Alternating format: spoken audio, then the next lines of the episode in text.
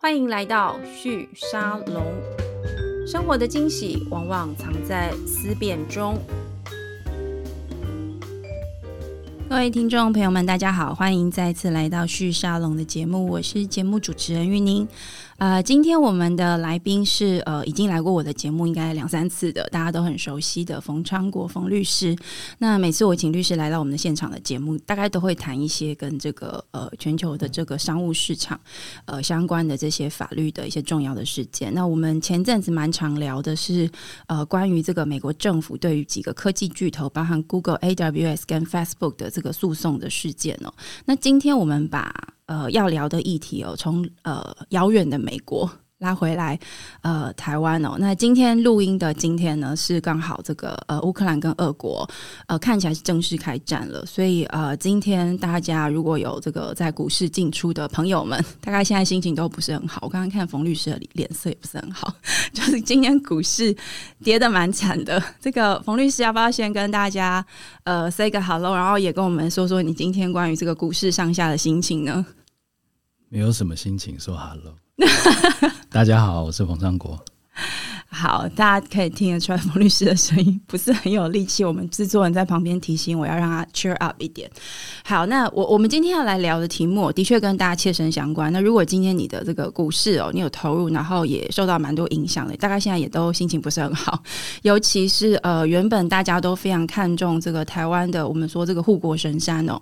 呃，台积电其实今天也跟着一起大跌了。那这个跌呢，有可能只是一个短期的一个现象。不过呃，从这一次这个俄罗斯跟乌克兰这个战争的结果，影响到全球的股市，包含我们都很关注的是接下来英美两国政府对于这场战争的这个反应哦。大家可以感觉得到，其实来到这个新的一年、新的世纪，我们的确面临了一个全新的这个国际的地缘政治的新的现象，而且呃，台湾就在呃这样的一个中心的地带哦，所以每个人都很关心接下来会发生什么事。那我想要先请这个冯律师跟我们聊一聊，因为呃，你其实长期在关注呃全球。的这个商务市场的变动，那也蛮多的服务都是呃在这个面向。就你的观察，有这个跨国，特别是跨国类的公司，在过去这十年左右，你有明显感觉到就是这种全球的地缘政治的因素，会影响到跨国公司在经营上的策略的变化吗？其实我觉得有，也是没有。为什么呢？因为其实我们这个讨论的主题，如果是围绕在这个地缘政治，其实讲白话就是一个阵营的感。概念哦，没错，嗯，那这件事情其实早在三到五年前就发生了，嗯莫名默默的，其实更早比较有眼光的这种跨国企业。是，其实在五到十年前就已经闻到这样子的味道，你就是在二零一零年，早在二零一零年就已经有这个动作了，对，那但是其实这个阵营很明显的形成，嗯哼，我觉得就是最近三五年的事情了，从这个。川普任期的最后几年，然后到这个拜登上台之后，接续一个呃，把中国设为一个头号假想敌的这个情况是，所以其实所谓的地缘政地，现在讨论地缘政治，其实已经我们算是脱离了冷战，甚至更早之前这个呃麦金德的那种地缘政治的理论。其实他其实就是在讲美中的阵营。嗯那在这件事情上面，其实为什么我说有影响也没有影响？嗯哼，跨国或是比较靠近我们的台湾厂商的布局，因为其实最后大家都是成本 driven 啊以台湾的科技业更更直接的来讲，大部分对八九成以上都是 OEM 或 ODM。对，那在这个角度，对对不对？没错没错。所以在这个角度，人家为什么要把单子给我们台湾的企业做？是，当然台积电或是其他我们这些呃有一些不同的特色的厂商除外。嗯哼，大部分的原因都是成本是跟技术是那。在这个情况之下，就是哪里成本低，然后对我有利，我把单子往哪里下。对。那但是台湾厂商身为这个以 OEM、ODM 为主体的这个所谓的科技岛的经济体，在布局上面，其实，在以前呢，是透过成本，哪里人家单子下给我是因为我成本低，所以我要找成本更低的地方去设厂。这就是到中国嘛？我们看过去这几十年西进的这个策策略。中国，但是因为随着中国这几十年的大变化，嗯哼，渐渐的东南亚、越南、印尼、柬埔寨各个产业，不管是船厂还是电子业，其实早就已经做全球性的或区域性的布局。嗯哼，那跟着成本走，以前呢，还可以做两边的市场。比是如说我做我做代工，我在这个产业链里面就做一个部分，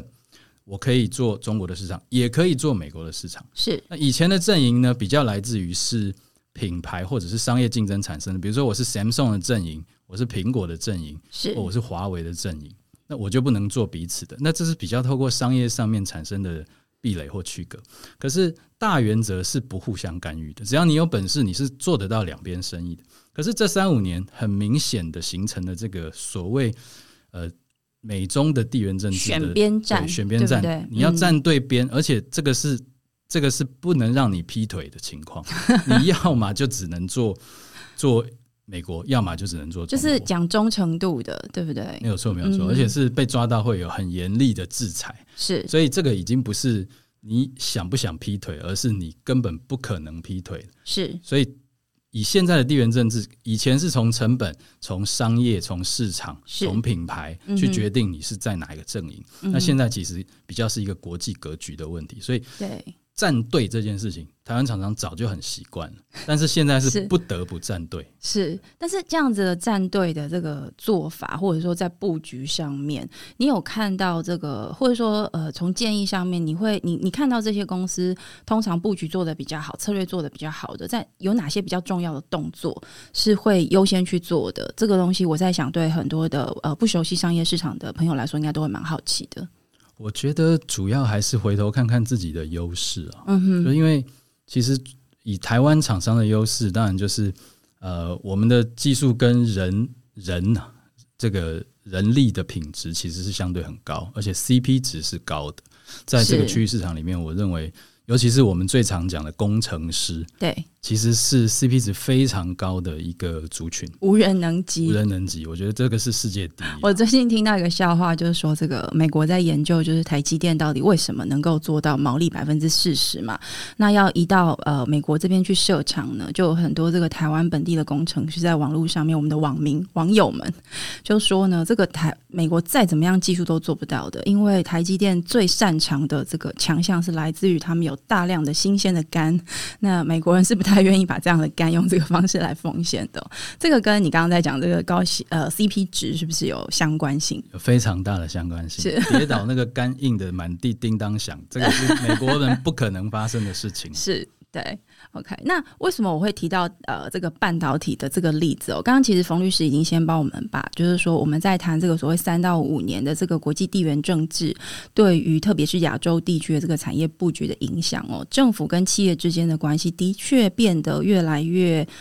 复杂，就是说过去可能就刚刚您前面讲到的，就是在商言商嘛，就是企业哪里有便宜的这个成本，哪里有好的价格的单，它就往哪里去。那现在要选边站的状况，就变成是你得要有一些策略布局。但同时呢，这个我觉得很多企业来说最困难的事情是，它甚至会呃接受到来自于政府的一些干涉，就是所有的企业都在选边站。其实我我觉得各国政府也都在选边站，就是中美以外的其他的国家也都在选边站。那国家的选边站我们可以理解，可是对企业来说，他们面对这种选边站的压力，呃，他他们内心对战争的看法是什么？就你的观察，这个大灾问，这个我我觉得嗯。选边站跟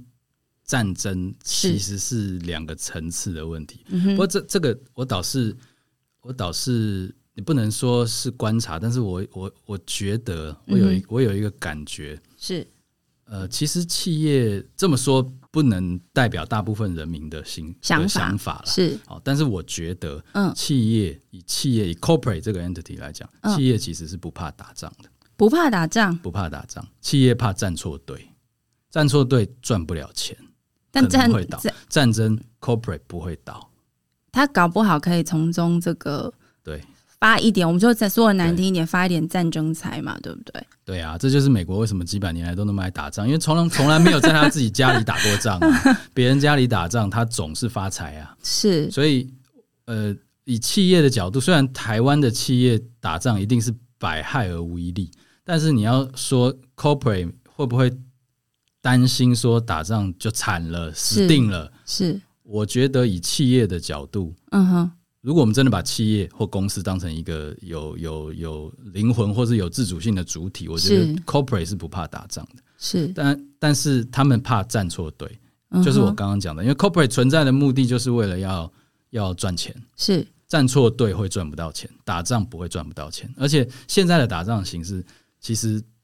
不太可能像像几十年、二战一两百年，那个时候对，是个什么几千万人这种，一定是斩首型的啦。嗯哼，对，是不可能把你半个台湾夷为平地，那他打台湾要干嘛？是把你台积电都炸光，那这神经病，不可能啊。对，因为之前有一段时间在讨论那个焦土战略嘛，对不对对对？对对对，那对这这这是何必呢？所以我觉得，呃，而且说实在，真的要打，也要看不管哪一边开打，嗯这个付出的代价是什么。虽然我们刚刚这个大家可能也都有聊聊过这个，或是了解过台湾的这个国防力量，是但是我们也说实在也不是什么弱鸡啊，就是你一定会付出代价。那这件事情付出代价本身才会让才会让企业赚不到钱是哦，站错队会让企业赚不到钱，但是是。打仗这件事情不会让企业赚不到钱。对这个，我觉得你反映了这个国际关系蛮多的老师哦，像那个明居正明老师，他在他应该算是现在在这个政治科普上面大家最熟最熟悉的一个呃学者、他有提到就是说战争的选择，事实上不像大家所想象，好像两个小孩子在那边，然后就说，哎、我我你来打我啊，你来打我啊，这样好像不是这样子。那其实背后充满了这各种的计算，各种的这个政治上面的计算。那政治上面的计算到了现在这个时代，它有时候时候除了权力的计算之外，也包含商业上的计算。我想这就是呼应刚冯律师你提到的这个 corporate，就是说公司他们怎么想这个事情。不过呃，因为你提到这个事情，我就呃想追问一下、哦，因为呃我知道你也蛮蛮常跟很多的这个新创的这个公司的创办人有蛮多的呃交流哦。呃，前阵子其实我遇到几位这个呃新创公司的创办人哦，他们在思考设立公司的时候，到底是要设立在台湾，还是在第一天你就把公司呃设立到这个海外去？那以前我们在讨论这个题目的时候，其实都在想的是说啊，外外来万一你要拿这个海外投资人的钱，好像先设立在海外会比较方便简单一点点。我不晓得这种地缘战争这样子的因素跟环境，会不会也对呃我们这种新创公司，它在设立公司的时候，这个国家或地域上的选择，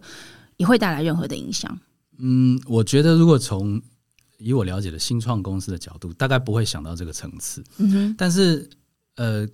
我我觉得可以延伸一点思考的是说，那到底你你这个国家地缘政治也好，或者嗯。是、呃，不管是政治压力，或者是战争带来的不确可能性，是。会不会影响企业来这边设厂啊、投资这些意愿？那到底影响程度会到什么程度？是以，新创来讲，我觉得不会。新创首先最重要的就是活下来。对那那这个能够活下来的新创，在哪里都活得下来，所以，我觉得不会因为这这一点而害怕来台湾或是在台湾设立新创公司。是这个，我们这个这些 founder 都很有 guts 的。是，但是如果是一个成熟型，或是你看中的是市场嗯哼，啊，或是看中的是成本嗯，的跨国企业，在选择设厂地点的时候，是政治安不安定，跟可不可能发生战争，好，就是地缘政治带来的这个不确定因素，确实会成为他评估的因素。可是会不会是决定性因素？我认为要要要看产业，但是一般论来讲，我觉得它不会是决定性因素。不会是一个决不会定性是决定因素。嗯，我我举个例，嗯哼，呃，我有一个朋友是是是泰国人，是他是泰国这个的法官，是，然后呢，呃，我我们是以前在美国的朋友啊。他有一天，有一天在我记得是十年前吧，有一天我看报纸，嗯哼，就是看这个网络报纸，发现泰国发生政变了，是，军队开进了这个首都，嗯，开进曼谷，然后把什么什么都占领了，然后宣布什么戒严。对，我就碰到他了，我就跟他说：“喂、你们的泰国发生战争了，是发生政变。”他说：“嗯，对。”他说：“哎、你你你他看起来没事的样子吗，？没事而且他在打一通电话叫我等一下。我以为他是回去问爸爸妈妈是不是平安。他说：“哦，没有没有，我有一个学弟，他今天要参加司法考试，我打给他帮他加油。”我说在泰国打参加司法考试，对对对，打仗了，打仗了。他说不是打仗，是政变，政变了还参加司法考试啊？对啊，照常举行，今天第二天了。所以其实只是总统府要换人而已。是是他说：“哦，他才我那个时候认识他，他才二十几岁。他说我也对我们泰国已经政变过十几次哦，不对，他们不是总，他们是总理的样子，对，总理是。他说我已经经历过好几次了。我们泰国到现在已经十几次政变了，就就就是这样啊，日子还是要过嘛。嗯哼，那我们回头看看泰国的市场，这十多年来，当然政变也没少过哦，但是市场持续的茁壮，哦，成长的非，常的成长非，常快，不管是从新创还是从金融还是传产，是。它市场变大，然后做区域性中心领东南亚领头羊的地位，至少曼谷这个这个老大的地位俨然成型。所以是没有错，你说它安不安定？我认为不安定了。嗯哼，但是你说它市场有没有持续发展？这个国家有没有继续繁荣？有，它当然有它的问题，对但是老百姓日子还是要过，嗯市场还是发展的很好，国家还是很蓬勃。嗯哼，所以设厂过去社区总部设厂，或者是当做重点市场开发，做做 FDA 直接投资、外商直接投资，只有增加没有减少。是，所以以这个例子来讲，我觉得那个不稳定因素虽然是影响大家来设厂啊、投资的意愿之一，但是就所谓富贵险中求，有乱才有钱赚。嗯所以你说台湾这个地缘政治，也许这个紧张感反而是有人喜欢的嗯哼，啊、所以我倒觉得它不会是唯一而且决定性的因素。那我可以追问一下，你觉得谁会喜欢这样子的一种富贵险，或谁比较容易富贵险中求，哎、你看最近谁一直来设厂就知道了。或是看哪个哪一个这个类别的股票，哎、对啊，对啊，各国的状况莫名的这个来设研。发中心，然后又来这边这个说他要征才多少人，然后说我们要跟台湾政府合作开一个什么计划，哎、你这个把所有的科技巨头都点名了、哦这样子一句话把他们全部点名。富贵险中求，对对对，对对，不过我我觉得这些科技巨头来到台湾，可能有几个原因啦。就一个就是说，真的这个美台美台关系持续的这个升温哦，他们可能也必须要 follow 一点点这个呃政府的一些大的这个亚洲发展策略。但我想更重要的，其实是你刚刚讲到台湾这个 CP 值的这个高人才、高 CP 值的这个人才的状况，其实是非常吸引人的哦、然后你刚刚有提到一个事情，我觉得蛮有趣，就泰国的这个例子哦，呃，全球的这个地缘政治的战争，其实不稳定的，的确是政府跟政府之间的这个我们说这个权力的这个转移的不稳定。像今天呃，我在看这个俄罗罗斯跟乌克兰这个战争的新闻的时候，我不知道大家有没有注意到，其实蛮好玩的。俄罗斯他的这个宣战的内容，他说的他不是攻打乌克兰，他说的是呢，他要把乌克兰现任的政府。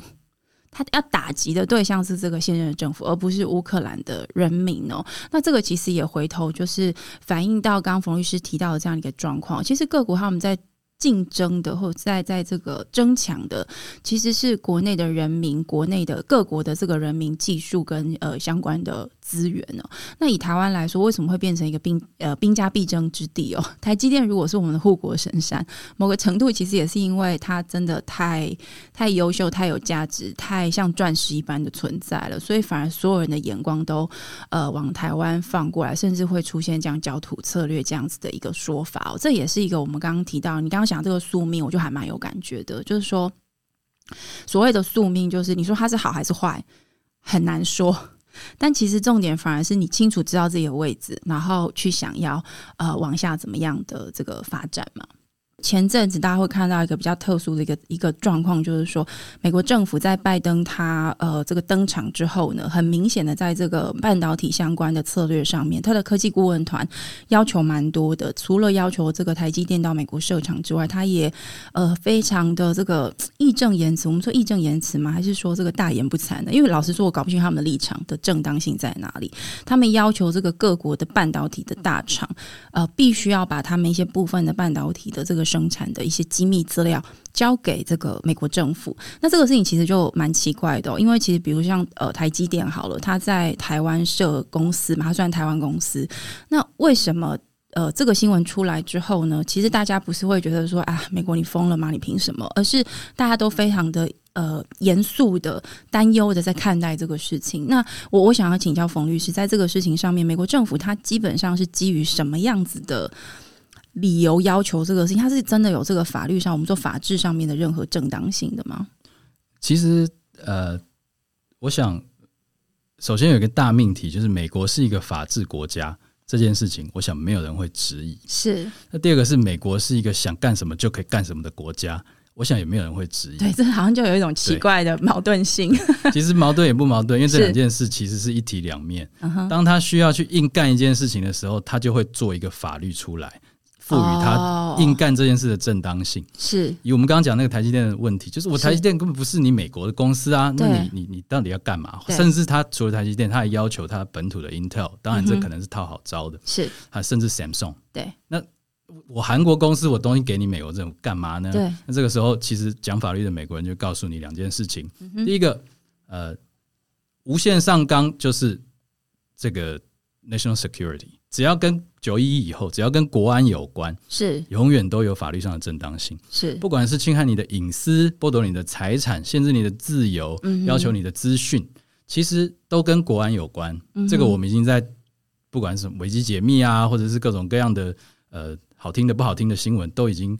知道美国政府会这么干，而且他的理由就是国安，嗯，为了维持国安，是。为了反恐，甚至为了这个世界和平，只要他敢讲，对，就是只要跟美国的国安有关，他就有一个基本法赋予他各种各样的可能的权利。当然，事后会有一些司法审查，对。那比较技术性的东西我们不讲，但是出权的那一刹那，它是有法律上正当性。嗯那第二个就是他。当你去挑战他的管辖权，我台积电是台湾公司，对。我 Samsung 是韩国公司，他就会跟你说，虽然你的注册国、注册地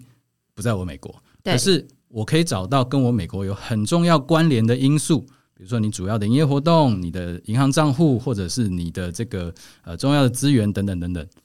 呃，只要他能够找到这个呃所谓的重要的关联，他认为他的管辖权就是这个国家的法律可以延伸到的最长极限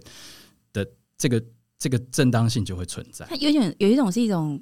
偏技术性的犯规做法，我可以这样子说吗？就是他可以这么说他，他透过一些相关性，而且呃，比如说，如果今天我们在美国做生意，你你他就是你重要的市场嘛，那他就算现在不能直接要求你，他透过跟你合作的伙伴，或者他你在当地的重要的这个客户的对象，去延长对你的这样的一个管辖的一个权利，就是你刚刚说的这个这个意思，对不对？他不是一个法制上面说哦，我规定你台积电必须要这样做，他没有办法这样对我们，可是他有在事实上的呃能够影响到这个程度的这个能量。没有错，没有错。嗯哼，不过刚刚冯律师你提到关于这个九一一之后哦，美国他们在这种各种的这个这叫什么？我们说先画靶嘛，先把靶心画了，然后把它射过去的这个这个做法哦，嗯、其实是很明显说政府它在极度扩权了。我这阵子看了这个 Netflix 上面有一个呃这个纪录片，非常好看哦，它叫做《转类时刻：九一一与反恐战争》，非常非常推荐大家可以上 Netflix 去看一下。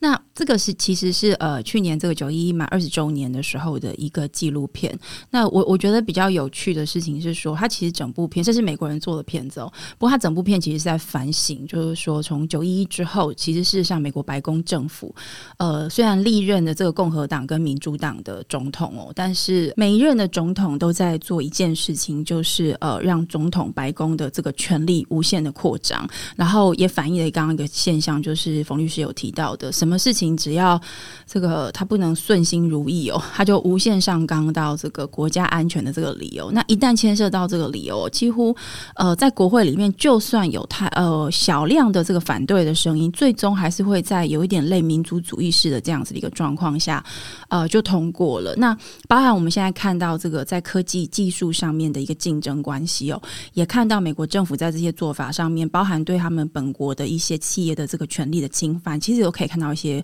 呃蛛丝马迹。那我觉得对台湾来说，这是一个比较麻烦的状况，就是刚刚冯律师有提到，台呃所有人都必须选边站嘛。那台湾现在的状况其实蛮明显，就是稍微往美国的这个方向靠过去了，包含现在这个台积电到美国去设厂了，所以蛮多人都很担心说，那这样子台湾有什么时候 我我们能够真的这样一直保护自己下去吗？就是说，如果台积电的这些机密的这些技术都可以随时的送到国外去的话，那我们要怎么样真正的能够保护自己？我知道这个不是在法律的这个范围上面，不过还是蛮想要请教冯律师，因为我知道你其实长时间的在观察这些各种市场的变化，你你怎么看这件事情？其实我觉得就，呃，如果单纯以我们台湾第一人称的角度来看呢、嗯呃，就讲很具体，美中之间的战争，不管是有形还是可呃无形还是可能的有形哦，是台湾到底会不会被波及？不管是被台风尾扫到，还是被当做马前卒，是其实我觉得不要被伤害，就就是两两两件事情。第一件事情就是你自己很强，是别人不敢来打你，一挑衅就被你猫一拳被打倒了，对。所以别人不会来挑衅你。是。第二个是你自己不够强，但是因为种种的原因，人家不敢来打你。就是有一种技术性的对，其实就是一种博弈啦，对，就是我就是跟你说你打我啊，打我啊，打我啊，但你真的就不敢打我。嗯哼。好那当然，那我们当然很明显不会是第一种嘛，是。对，我们这个就算武武器买到预算都用完了，我想我们也不可能是第一种，因为我们比较像第二种，嗯。要让你不能也不敢来打我。对，那在这种情况下，其实就是像刚刚玉宁讲的，我觉得台积电真的也在某一个角度扮演很重要的角色，嗯哼。就是呃，现在不管是从呃行动装置、五 G、是。车联网，然后这个智慧制造 AI 到这个更新的 blockchain，是。然后甚至到卫星，不管是低轨道卫星还是其他的卫星，嗯甚至下一代的六 G，嗯哼。其实所有的核心都是晶片。是。那晶片的龙头就是台积电，是，没有什么好说的。所以你打了，你会让你未来假设台积电消灭了，在取得台积电所有的能够复制台积电之前。嗯哼。其实摧毁台湾对两大阵营都是百百害而无一利，对。所以在这个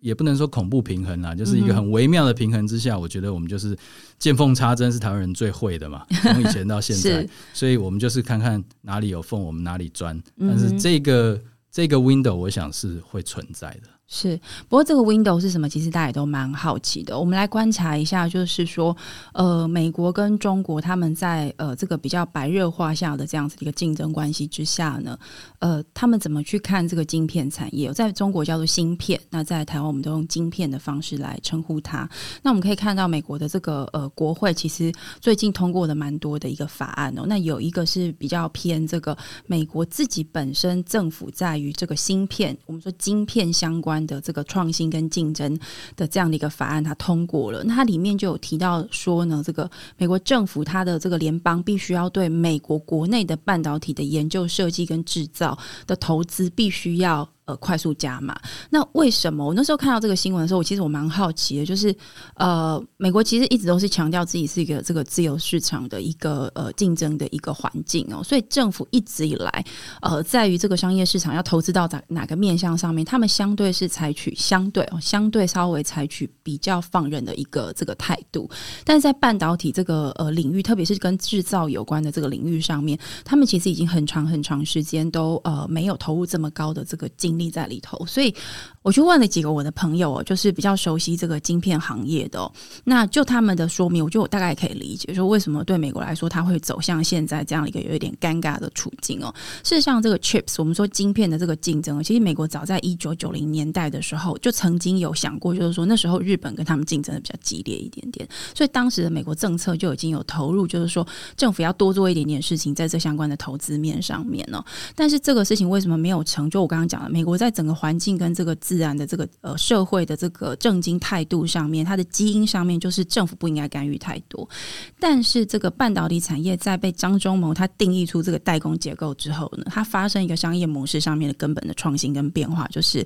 呃每一代的这个半导体的代工晶圆的专门的这个制造厂，它的资本投入都是翻倍的。就是我们听过这个这个呃摩尔定律哦，它每十八个月它就会变小一倍嘛，就变一半这样子。但有趣的是，它的资本投入其实是刚好就是 double 翻倍这样子。也就是说，其实随着这个台积电它的技术持续的这样子的呃往前迈进哦，呃，所有的代工厂其实他们在竞争的是这个资本投入。这是为什么我们看到呃美国的这个亚利桑那就是呃台积电要去那边设的这个新厂哦，它的这个资本投资的这个价钱哦，我们稍微我稍微去查了一下，将近一千亿。台币左右，这个数字是非常非常高的。那这样子的行业为什么在美国不会发展的原因哦？我在请教这个呃台湾的相关行业的专家的时候，他也说的蛮明白的。因为事实上，这样的半导体代工的行业的发展，它是需要地方政府的大力支持的。大家想想看，其实大家可以理解，它是一个资本的吸，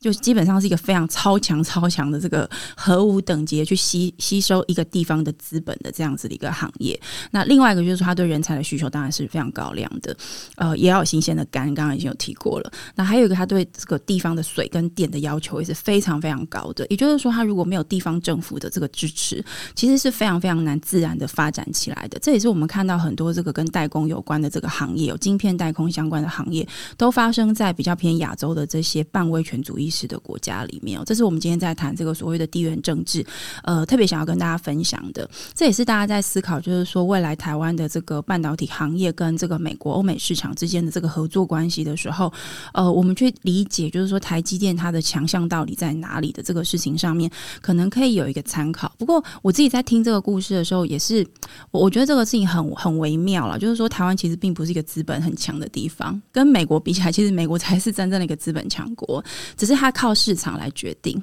那台湾是由这个政策来决定，所以台积电拿了非常非常多的这个资源，社会的资源的辅助，呃，来发展他整个公司的这个成就。当然，我们台湾社会因此获利不少。可是我我不知道，就是冯律师，你觉得台积电这样子的一个呃形式跟案例，随着这个美国各国的这样子的要求会越来越高，呃，你觉得在策略上面哦，就是你今天作为一个这个策略的一个。设计或观察者，你觉得台积电接下来在策略上面可能会有哪些做法？特别是我们刚刚提到这种资本面的特性啊，或者是这种呃技术面的这个各国竞争的一个状况，你会怎么看这件事情？坦白讲，这个不是我很擅长的领域。是那，但是我我自己从不同的角度观察，我会觉得，其实台积电的呃诸多成就里面呢，我觉得最不可取代就是它技术的领先。嗯哼，那所以。不管是呃美国要来跟跟台积电要它的这个呃存货资料啦、财务资料啦、呃成本啊这些这些数字，首先没有要到那个技术的核心哦，这些都只是旁边打酱油而已，就是它不会影响台积电根本的竞争优势。是，但是随着半强迫的设厂啊，不管是给你诱因，或是给你呃这棍子跟胡萝卜一起，对。甚至叫你做一定程度的，我觉得接下来可能发展可能是，哎，那你要不要跟我技术合作啊？是共同开发，不管是官方单位、半官方单位，你跟我 joint venture，你跟我合资，或者是你你成为我的这个 contractor，是委外。比如说，像大家都知道，美国的武器商很多都是就是没有国防部绑定的 contractor，那基本上你已经是离离不开那个共犯结构。是当那个绑定够深的时候，是你的技术，不是你的技术也不重要了，是你就是我美国的。就是我们刚刚讲的那个那个长臂联盟的这个供应链，我手一伸我就把你抓住了。所以，呃，我觉得台这是台积电的优势，也是也是类似像台积电这种等级或是这种属性的公司的嗯宿命。首先以台积电来讲，它可能要思考就是，那它接下来它透过它技术领先的这个 window，在没有人强迫它，就是没有碰到流氓的情况之下。它自由发展了这么久，产生了这个技术的护城河。是那，但是现在流氓都来了，那不管是哪一边，流氓都来了，就叫你交出护城河的钥匙。对，那你接下来要怎么样？你要么就是拉高你的护城河，就是我给你钥匙，你也不会用，嗯，就是你不会游泳嘛，我让你进护城河，你就还是淹死。是。那第二个就是我得另外找防御工事，嗯，我帮你搭了个桥，你过了护城河，哎，但是你没有开门的钥匙。是。所以我觉得以台积电的角度，可能就是在思考。他必须要怎么样建设出技术高度以外，或者是他现在掌握的核心技术以外，更能保护他，让他自己很安全的一个关键。那那个核心被建立了之后，台积电安全了。其实，我想在未来。可见的几十年内，台湾也相对会安全。我我很喜欢听冯律师分析这种东西哦，就是你听起来都非常的白话文，很简单。那你仔细想想，就觉得对，好像就是这样子，没有错。因为不不懂，所以只能这样讲。用白话方式。不过你刚刚提到，就是关于这个军事相关的、军事方面的这些 chip、这些晶片的要求，其实需求是越来越高的。这个其实的确是呃讲中了我们现在在这个国际关系的政治的分析领域哦，大家呃其中一个重要的学门。就是说，各国在这个武器竞争上面，美国它接下来会采取的策略哦。那有一群这个有有一派的分析的说法，就是说，中国跟美国之间的这个霸权竞争，呃，看看似好像这个呃中国这个力量非常的强大哦，但是事实上呃他们两个之间，美国之所以放不下的是这个商业利益关系的这个交融，过去实在太高了，所以他需要一点点时间，慢慢的把它拉回来。但是如果今天回到这个我们在谈这个国家的力量、霸权竞争上面，这个军事力量这个呃领域来看哦，的确美国它占据了很强大的这个优势，的确是因为它的晶片的这个技术能力的确远远的超越了中国。这也是我们前前阵子看到中国好像要拍一部片，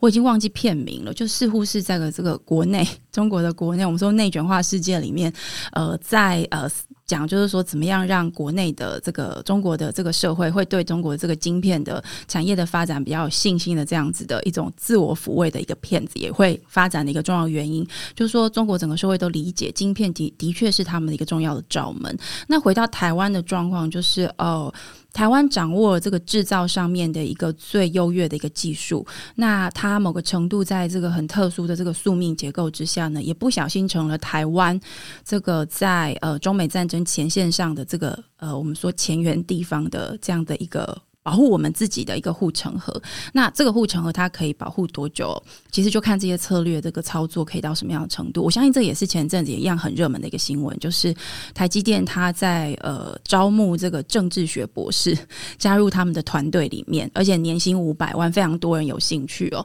这个我听到的时候，我都觉得天哪，念错行，就是过去从来没有听说过念政治学的可以有这样子的一个出路。但我想这也是预示，就是说我们来到一个新的世纪哦。那呃，今天的节目呢，就跟大家来聊这个台积电。我们从台积电的这样一个状况来看，台湾未来的这个呃走向。那虽然我们谈的是非常商业性的这样的一个分析，但事实上是在这个地缘政治的架构下来看哦。今天很谢谢冯律师来到我们的节目里面跟我们分享。呃，他说他很不在行的一个题目，不过我们还是听到很有很有趣的一个分析哦。那下一次我们邀请冯律师来到节目里面呢，还会再继续跟大家谈呃相关的一些商务上面的议题哦。那如果大家对这项这些呃这类的议题是有兴趣的，呃，欢迎追踪我们们的节目，我们还会持续邀请冯律师来到我们的节目当中，跟大家一起聊天。谢谢大家，谢谢冯律师，谢谢。